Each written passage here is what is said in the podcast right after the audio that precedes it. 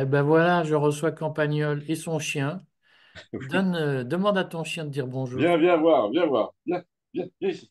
Là, là, là. Voilà. Ah ben voilà, c'est la minute euh, animaliste. Et il, en- il pense quoi de l'interview? euh? Ça m'intéresse qu'il intervienne. oui. il a l'habitude de rester, de rester quoi et immobile derrière moi. C'est assez drôle. Euh, Bon, je, je, je- on fait une série de. D'abord, je voulais avoir Campagnol parce que tout le monde le connaît. J'adore Campagnol. Je t'ai déjà interviewé euh, oui, absolument. Oui. Tu as essayé de me tirer, tu as dans un essayé de me parc, tirer les verres du nez sur des, sur des affaires extrêmement parisiennes et j'ai résisté des, des quatre fers. mais que du nez. Et, euh, et je me souviens de vous être fait engueuler parce que c'était dans une espèce de claque. Ah Euh, oui, oui, absolument. On n'avait pas vu, mais les, les murs étaient peints de scènes licencieuses. Et j'ai eu plein de dames euh, très rangées qui regardent quand même les interviews parce qu'elles pensent plein de mal de la décadence contemporaine et qui m'ont dit, Oh Ouais. Euh, donc je rappelle que toi comme moi, nous ne sommes pas des anges de vertu et nous ne défendons pas le retour de la morale. Si toi tu défends Non, non, moi moi, je suis, je serais plutôt de la droite anarchiste, enfin anarchiste, n'exagérons rien, je suis d'origine catholique, etc. J'ai fait les jésuites, euh, tu es de race donc, catholique. oui, je suis un anarchiste euh, en peau de lapin, mais, mais, mais en tout cas, l'esprit est là, euh, c'est vraiment, je fais partie des gens de droite qui ne sont pas conformes. Bon, on peut dire ça comme ça. Et justement, donc dans, dans ce cadre-là, moi, je, je fais, j'ai décidé comme de faire à long terme une série sur l'infiltration cognitive parce que les bras me tombent euh, quand je vois que plein de Français, au fond, sont devenus de grands masochistes. Je vais faire plein de provoques ce matin. Je suis frappé par le masochisme des Français ordinaires qui passent leur temps à dire Macron est un salaud, tout est Ouais, dégueulasse, et Davos, et les pédotrucs, et les ouais, francs-maçons. Et les- Mais surtout, j'ai piscine, ne me demandez pas de faire autre ouais, chose que de retweeter et euh, ouais, de gueuler dans ma chambre ou dans mon salon parce que je ne veux surtout pas avoir de problème avec la police. Et là, on se dit, mais en fait, plus personne n'a envie que euh, ces grandes idées généreuses ne se mettent en place. Tout le monde trouve très bien de vivre dans un monde scélérat contre qui il gueule, mais surtout de toucher à rien. Sinon, je ne pourrais plus ça, gueuler. C'est vrai, mais ça peut devenir faux en 24 heures, enfin en 24 heures, disons en une semaine, parce que euh, je te rappelle le phénomène euh, assez, psychologique assez connu du chahut. Euh, j'ai, j'ai été en classe chez les jésuites, ça rigolait pas. Mais quand on avait décidé de provoquer le désordre, effectivement, le, meneur, il n'y en avait jamais, mais dès que le prétexte était donné, dès qu'un incident quelconque se produisait à la porte, même la concierge qui venait apporter un truc, le chahut démarrait, et là, il y avait une espèce d'unanimité, de véhémence, de fureur dans le chahut, qui était à la mesure de la discipline qu'on nous avait imposée. Or, je pense que nous en sommes là en France. Euh, tout le monde attend le prétexte, et le prétexte, on le connaît, euh, pour se faire la peau du pouvoir. Eh ben, c'est Et là, euh, que- c'est là que j'ai un doute. C'est-à-dire que dans ce que je vois, et maintenant, au terme de trois ans de, de résistance, trois ans et demi, euh, je, pratiquement quatre ans maintenant, puisque ça ouais, fait quatre ans le confinement, euh, je, je- je vois plein de gens qui disent, moi, je suis pour la révolution, faut oui, les oui, oui, virer. Et puis tu leur dis, bah, viens avec moi dans la rue. Ah non, mais là, je, je dois Alors, aller. c'est c'est vrai, mais c'est vrai également depuis des années sur le plan idéologique, puisque euh, quand qu'il s'agisse de la presse ou de l'édition, qui sont les deux terrains de jeu favoris depuis des années, euh, le phénomène que tu décris est absolument euh, latent dans la presse, évidemment. Moi, j'ai été dans le Figaro, hein, dans le Figaro de, plusieurs époques, mais on a très bien vu à ce moment-là les gens qui qui était en fait dans le sens du pouvoir. Le Figaro avait une mauvaise image à un moment d'organe conservateur inadmissible, c'est-à-dire celui qui, qui, euh, euh, par, par qui Le Pen allait advenir. Et donc le Figaro a passé sous mes yeux plusieurs années à essayer de se dédouaner de cette image euh, grâce à des gens comme euh, Massescaro, par exemple, euh, qui était à la fois à l'événement du G10, qui avait que des copains de gauche, etc. Et donc, il a été favorisé par ce journal parce qu'il permettait au Figaro de, de rester dans une sorte d'officialité de gauche. Euh, donc, en gros, la révolte à ce moment-là, par exemple, la seule révolte que j'ai jamais vue pratiquer au Figaro, c'était celle de la veste de jean. La jamais, de... la veste de jean. Ah oui, la veste de jean. la messe de Godjin. Euh, voilà, le, Figaro était un journal qui était dans le sens du vent et le sens du vent était plutôt mitterrandien, mais leur, leur mitterrandisme, c'était un mitterrandisme de salon qui passait par la veste de jean. On allait au cocktail en veste de jean, c'était ça, leur grande révolte. C'était la rébellion. Oui, exactement. Et donc, euh, mais tu sais, quand tu regardes ce qui se passe en ce moment avec euh, des, des, des, gens de la littérature qui nous, sont, qui nous étaient donnés comme des grands rebelles, comme Virginie Despentes, Welbeck, etc., ce sont quand même les, suppôts du système. Euh, Welbeck, avec la puissance qu'il a, s'il faisait un livre sur le, confinement demain, normalement, il devrait être vendu à un million, mais il ne fait pas le livre. Et il sait bien, que, il sait bien pourquoi on ne fait pas le livre. Parce que son éditeur, ce serait le seul livre qu'il lui, refuserait. Parce que Welbeck peut aligner 40 pages de pornographie chez Flammarion, ça, ça ne les dérange pas. Mais s'il voulait aligner 40 pages de critique de l'apartheid la, de, de Sainte-Terre, là, Flammarion dirait que sûr, que sûr, non, peut-être que non. je, je, suis passé par là, je peux vous le dire. Alors, comment, comment tu expliques que les éditeurs, euh, au fond, se comportent comme la presse subventionnée se comporte, c'est-à-dire comme des, des chiens de garde du système et filtre. On le voit, moi, je, vais dire des choses horribles qui vont te choquer, mais moi, je le vois avec Berkov sur Sud Radio. On filtre la dissidence pour être sûr que, ben, Berkov, on sait pourquoi, il ne faut pas qu'on critique Israël, il ne faut pas qu'on critique les néoconservateurs américains, en tout cas pas trop frontalement, il ne faut pas qu'on critique la stratégie américaine dans le monde. Pour tout le reste, on a le droit de le dire. Ce que tu me dis, c'est que les éditeurs font la même chose oui, ils font la même chose à, cause des mêmes circuits. C'est-à-dire qu'on disait autrefois, oh, la presse commence à être rachetée de plus en plus par des manias. Je, me, souviens, souviens forcément, j'avais 25 ans, j'étais jeune journaliste et écrivain au Figaro Magazine, sous R100, est très bien connu, donc R100, oui, Louis Powell, etc. À l'époque, c'était le diable. Pourquoi? C'était le diable parce que ils avaient acheté la presse. R100 était le mania de la presse qui achetait tout qui achetait donc l'opinion. Or, en fait, euh, cet achat de l'opinion s'est généralisé on voit ce qui se passe avec Bolloré, etc. Mais c'est généralisé pas seulement à la presse. Maintenant, les groupes de presse sont des groupes d'édition. Le Point, etc., la, machine Le Point, c'est aussi grassé autour, etc.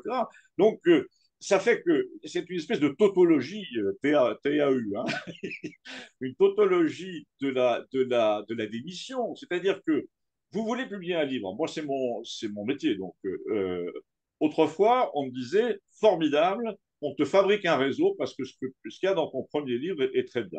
Donc j'ai connu ça aux éditions du Seuil. Alors explique aux gens ce que ça veut dire, parce qu'il y, y, a plein de gens, je vais te dire, pour qui c'est mystérieux. Ils pensent que tout apparaît grâce au talent, que tout à coup euh, des vedettes arrivent. Euh, alors justement, c'est ce que, ça veut dire quoi fabriquer un réseau? Alors c'est ce que j'allais dire, c'est qu'au début, on pouvait fabriquer un réseau en ma faveur et j'en ai bénéficié. À 23 ans, je publie un, premier livre qui est considéré comme très convenable, pour, ne pas dire excellent, et qui a une presse éblouissante, y compris les pires euh, méchants de la, critique, notamment euh, euh, le type de, l'Express, Angelo Rinaldi, qui a dit que c'était génial alors que d'habitude il disait que tout le monde était nul. Donc là, est-ce qu'il l'a dit sincèrement ou est-ce qu'il y avait un Ah non non non, là c'était vraiment j'étais un inconnu absolu. C'est ça que, que je voulais montrer par rapport à l'époque actuelle où rien de tout ça n'est possible. Donc en, en, 1979 environ, on vous prend un type qui a euh, montré son manuscrit à l'un des comptes de la maison, qui dit Attendez, c'est formidable, qui le, qui le défend, et la maison dit On va faire un réseau autour de toi pour te pousser parce que tu as du talent. Et effectivement, ça marche. Alors, ça, ça marche euh, comment? Ça marche Alors, ça marche assez bien parce qu'à ce moment-là, ils téléphonent à l'argent en disant écoutez, franchement, vous devez me prendre ce gars à la télévision. Euh, et, ça marche extrêmement bien. Pivot réagit au, quart de poil. Il disait euh, oui, ce, jeune homme dont tout le monde parle, etc. Donc euh, là, c'est vraiment le système tel qu'il a toujours existé, puisque François Mauriac a été, a été propulsé par Maurice Barrès longtemps avant selon les mêmes méthodes. Philippe Solers a été propulsé par François Mauriac selon les mêmes méthodes. Donc c'était euh, la voie euh, d'accès normale. Aujourd'hui, euh, donc pour, faire un raccourci, on dit oui, écoutez, votre livre est pas mal, mais on aimerait quand même être sûr que vous avez une surface. Donc en gros, on ne vous dit pas on va créer une surface autour de vous, on vous demande si vous avez une surface suffisante pour qu'on vous publie. Ça veut dire, en gros, est-ce que vous êtes euh, un, neveu de Bernard, Bernard, Arnault Ça peut aider. Et donc, à ce moment-là, si vous êtes Ou un, joueur de football. Par exemple. Mais un neveu de Bernard Arnault, le, le, cas est mieux choisi parce que même, même et surtout, si, si tu as du talent, la maison va dire, écoutez, avec le talent que vous avez, plus le réseau que vous avez, c'est formidable. Le problème, c'est qu'il y a de plus en plus de gens qui sont organisés en réseau, et il y a au fond pas mal de gens qui ont un petit talent de départ. Donc on mélange les deux, et c'est ce qui fait que aujourd'hui, on ne promeut plus jamais que des jeunes qui ont un réseau. Ou alors, ils, vont sur le second marché et euh, ils se contentent d'Actes Sud ou bien d'un petit éditeur de province. Mais euh, donc c'est là, c'est là que j'ai une question indiscrète à te poser, une question provocatrice à te poser. Mais je connais des romancières que, que je trouve magnifiques. Est-ce que et quand je lis un roman, parfois je me dis, euh, mais moi je suis un vieux con, donc voilà. Mais est-ce que le physique tient, peut tenir lieu ou accompagner le réseau? C'est-à-dire la belle, la belle nature. Est-ce que l'éditeur se dit je vais fabriquer un package et ça va marcher. évidemment, dans ma génération, il y a, il y a, eu, il y a eu un exemple, c'était Muriel Serre, qui était une fille magnifique et qui avait en plus un certain talent de plume. Et donc, elle a fait une carrière fulgurante pour cette raison, c'est évident. Euh, et elle en a joué. Bon, alors, vous avez un autre, tu as un autre cas qui est celui de Calixte Beyala, qui, était, qui une sombre panthère noire, euh, très, très méchante, très, très entreprenante, qui sautait sur les genoux de tout le monde. Euh, et effectivement, son physique n'est pas, pas étranger à son destin littéraire, que peut-être d'ailleurs si fulgurant que ça. Mais donc, et, évidemment, mais c'est donc parce que nous sommes dans un système où, le, côté acteur est, important. Alors, le, pivot et tout ça a joué un rôle considérable. En gros, à l'époque, quand j'avais 25 ans, être bon chez Pivot, euh, équivalait à, même si on était assez obscur au départ, équivalait à une espèce de sanctification. Alors, euh, l'autre chose aussi, c'est le contrôle idéologique. Et c'est là qu'on arrive quand même au, cœur nucléaire du sujet. C'est que moi, tout en étant propulsé, assez bien vendu, etc., mon éditeur a commencé à s'énerver au bout de dix ans, mais en me disant, écoute, euh, tu ne crois pas que tu pourrais changer un peu de, monde? Alors, en gros, le monde que je décrivais dans mes romans, c'était celui où, j'avais été élevé. C'est comme de demander à, Gustave Flaubert d'écrire un roman sur, sur l'Indonésie. Enfin, bon, c'est absurde. Mais mon éditeur me disait, sors un peu de, ta zone de confort. Donc, ça voulait dire, en gros, sois un peu plus de gauche. Alors, l'illustration de tout ça, euh, je vais te la donner, elle a un peu échappé aux mémoires, c'est euh, Romain Gary, qui avait été primé après la guerre avec un Goncourt pour euh, Les Racines du ciel, type très gaulliste, très ancien de la guerre, aviateur pendant la guerre, bon, le héros. Le héros avec la Légion d'honneur, on commençait à s'enlacer, il, avait 50 ans sur les plateaux, et moi, en tant que jeune journaliste, j'ai été témoin du « Ah non, encore un Romain Gary, il en a marre ». Et donc, on ne faisait rien sur Romain Gary quand il avait 55 ans. Eh bien, Romain Gary s'est énervé, il a voulu prouver le système dont je parle là. Il a écrit, avec l'aide de son neveu, euh, La vie devant soi, qui était un livre selon ce que les éditeurs, les éditeurs voulaient dans les années 75-80, c'est-à-dire une pute qui héberge un petit arbre et elle est atteinte du cancer et elle habite à Pigalle. Il s'est dit, ça va passer forcément, ils sont tellement. Donc il a fait écrire ça, soi-disant par son neveu, Émile Lajar, qui a endossé la paternité du livre, un gros livre, mais très, très, très langage d'aujourd'hui. Je lui dit, j'ai bien dit, madame, euh, machin, etc. Donc, euh, vraiment, le petit Momo, Mohamed, s'exprimait à la première personne dans un style de petit arabe d'aujourd'hui. Il a eu le Goncourt une deuxième fois sous un prête-nom. Donc, il a, bien prouvé que le système est, sensible désormais avant tout à l'idéologie, ce qui se vérifie de nos jours énormément. Je regardais hier l'idéologie, plus exactement, le goût américain, comme pour les cigarettes la littérature euh, française était quelque chose de relativement raffiné et de très unique. C'est devenu une espèce de pâle écho de la littérature américaine, et je le sais euh, parce que j'ai beaucoup traduit de livres américains euh, pour vivre, parce que l'un des grands vices du système actuel, c'est que les auteurs qui, comme moi, au bout de 20 ans d'exercice, ne vendaient plus assez bien, leur éditeur leur dit, écoute, franchement, tu commences à lire assez débiteur, est-ce que tu peux pas faire quelque chose? Ben, Si, je peux faire des traductions. Je m'attendais à ce qu'on me donne des traductions de haute volée. Pas du tout. On me donnait des traductions de livres policiers californiens complètement dégueulasses, que je faisais sous un faux nom, celui de ma mère. Et, euh, alors, euh, le, le, le, comment dire, le terme de la démonstration, c'est que ces livres que j'avais traduits, que je méprisais, que je méprisais pendant que je les traduisais, se retrouvaient dans la vitrine devant les miens. C'est-à-dire que les miens n'y figuraient plus. Et j'avais, j'avais ces traductions que je jugeais, dégueulasses qui, elles, tenaient le, le dessus du marché. Comment t'expliques que le public, euh, aujourd'hui, ah, je vais être vulgaire, préfère de la merde en boîte à des produits de qualité? C'est un problème technique mental, hein. c'est-à-dire que les phrases sont courtes. Quand, quand on dit, euh, quand on parle de, de, arrête le chien. Quand on parle de, de Guillaume Musso, euh, Guillaume Musso, on regarde son, sa phrase, elle est, elle est extrêmement mince, éthique, elle est, elle est, elle est maigrichonne. Éthique sans H, je précise. Oui, oui, c'est, elle est maigrichonne et c'est un peu pareil pour Welbeck. Alors il y a deux phénomènes. Euh, il y a euh, chez Welbeck, euh, c'est ce qu'on appelle, ils appellent ça du style blanc. En fait, c'est du style comme, comme quand on raconte quelque chose au café à un copain au comptoir.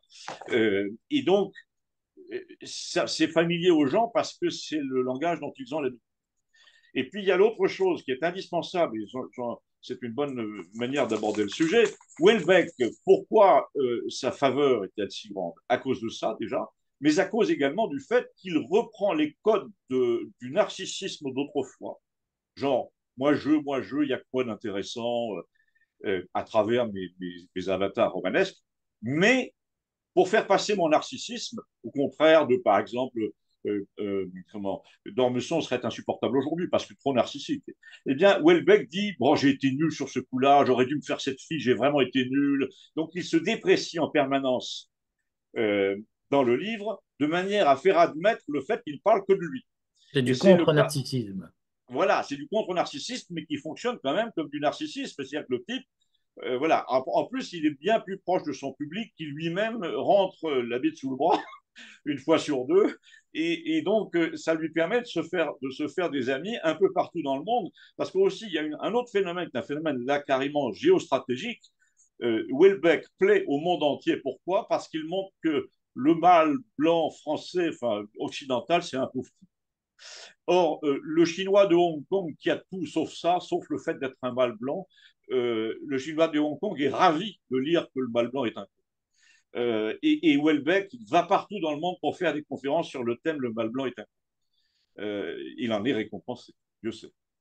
Bon, je vois que tu es très en forme. Écoute, ce que j'adorerais, c'est qu'on se voit régulièrement et notamment pour parler littérature.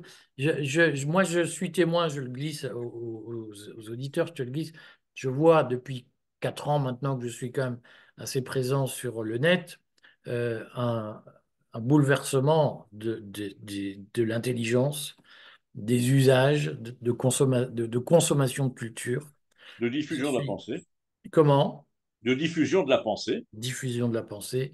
Je suis frappé de voir l'effondrement de la lecture et surtout euh, l'implosion intellectuelle sur ce que tu dis, c'est-à-dire que euh, les phrases trop longues, plus personne ne les comprend. Il faut faire du Guillaume Musso permanent. Et j'ai une vraie inquiétude sur la permanence, la persistance de, de, la tradition culturelle française, qui est quand même fondée sur la longue période cicéronienne. Euh, et même Céline a fait des, faisait des phrases très, très chatoyantes. Je pense que cette époque-là est révolue et que nous, nous, nous sommes américanisé et on nous a fait rentrer dans une matrice de débilité profonde qui est terrible. Reprenons le cas, de Céline, c'est très intéressant. Céline, en plus en tant que médecin, imagine un, Céline de, 58 ans, un peu désabusé, euh, euh, face à la crise du Covid aujourd'hui. Il aurait écrit un monument, un monument sur la lâcheté humaine, sur l'apartheid dissimulé, etc. Or, euh, là où Céline aurait écrit un monument littéraire sur cette, cette, dégradation totale de l'humanisme européen, Welbeck, zéro, pas une ligne. L'idiote, là, Virginie Despentes, qu'on nous donnait pour une grande, une grande rebelle, zéro aussi. Elle raconte ses histoires de junkie et rien, on, on, on, prive de son boulot un type qui a quatre enfants, ça, ça, ça la dérange absolument pas. Voilà, il y a un gros problème. C'est-à-dire, c'est, le problème n'est pas seulement euh, celui de la langue qui, qui, disparaît, mais celui du sens moral qui va avec la littérature. il n'y a pas, il n'y a pas 5% euh, des littérateurs que nous connaissons depuis euh, Gustave Flaubert et même, même au-delà, depuis Saint-Simon, qui n'aurait pas hurlé à la, au scandale en voyant les mesures prises par le gouvernement depuis deux ans. sur le plan, sur le plan de l'humanisme traditionnel européen, de voir que tous ces pays qui sont soi-disant des... Enfin, on a dit ça déjà pour le nazisme, mais c'est un peu pareil. Euh, euh, se, se, range le petit doigt sur la couture du pantalon derrière les dictats de cet imbécile de, de, Van der Leyen qui est coiffé comme un Playmobil euh, et qui raconte une, histoire qui a été inventée aux États-Unis, évidemment, parce qu'elle n'est que la chambre d'écho de ce qui se passe dans, dans, un, dans une cave à Washington. Eh bien, euh, pour n'importe quel écrivain français, c'est un motif de, de euh, pour pisser de la copie. Alors le problème, le problème euh, euh, que nous allons aborder, j'imagine, en, en, en, brièvement, c'est elle pisser de la copie où Puisqu'on a dit que les, les, les éditeurs refusent. Et ben, maintenant, il y a une, euh, une alternative qui durera ce qu'elle durera, c'est l'Internet. On voit bien que l'Internet, moi, l'Internet, en ce moment, quand je, si je publie un texte de 12 pages, il est vu par 150 000 personnes dans les 24 heures. Je n'ai jamais eu 150 000 personnes qui lisaient l'un de mes essais chez, au Seuil ou chez Flammarion. Donc là, il y a ce que tu dis, c'est véritablement un renversement. Si je me, si je me mêle d'écrire un, un, pamphlet en euh, cinq épisodes sur X, je le peux. Euh, si le pamphlet est vraiment, je vais le faire d'ailleurs, si le pamphlet, euh, le pamphlet est vraiment intelligent, il va avoir 500 000 lecteurs. 500 000 lecteurs, c'est de niveau électoral. D'ailleurs, je le sais bien, puisque je me suis fait virer oui. du Figaro pour et, cette raison. On y reviendra parce qu'il y a une vraie question et on en rediscutera. On va refaire une interview sur est-ce que le lecteur sur Internet est un électeur Évidemment. Euh, je, suis suivi par 60 000 personnes, grosso modo, sur Twitter, ce qui est quand même beaucoup. Je regarde parce qu'ils laissent tous plus ou moins une sorte de pédigré. Il n'y a que des professeurs, que des gens comme ça, qu'on ne raconte pas que c'est des gamers, c'est des, on a un lectorat qui est très, très solide. Ils ont très bien compris que c'est là qu'on trouvait des gens qui disaient une certaine vérité et qui la disaient de plus en plus fermement. Voilà, c'est tout. Bon, euh... on y reviendra. Je, je, je, je, dois malheureusement me rendre un rendez-vous. À bon, très bientôt, mon petit campagnol. Et embrasse ton chien. On l'a pas beaucoup là. entendu. Il est, viens, viens le chien. Saute sur mes genoux. Allez, hop, hop, voilà. Allez, salut le chien. Mais il boude là, tu t'occupes pas, c'est lui. Allez, salut, à bientôt.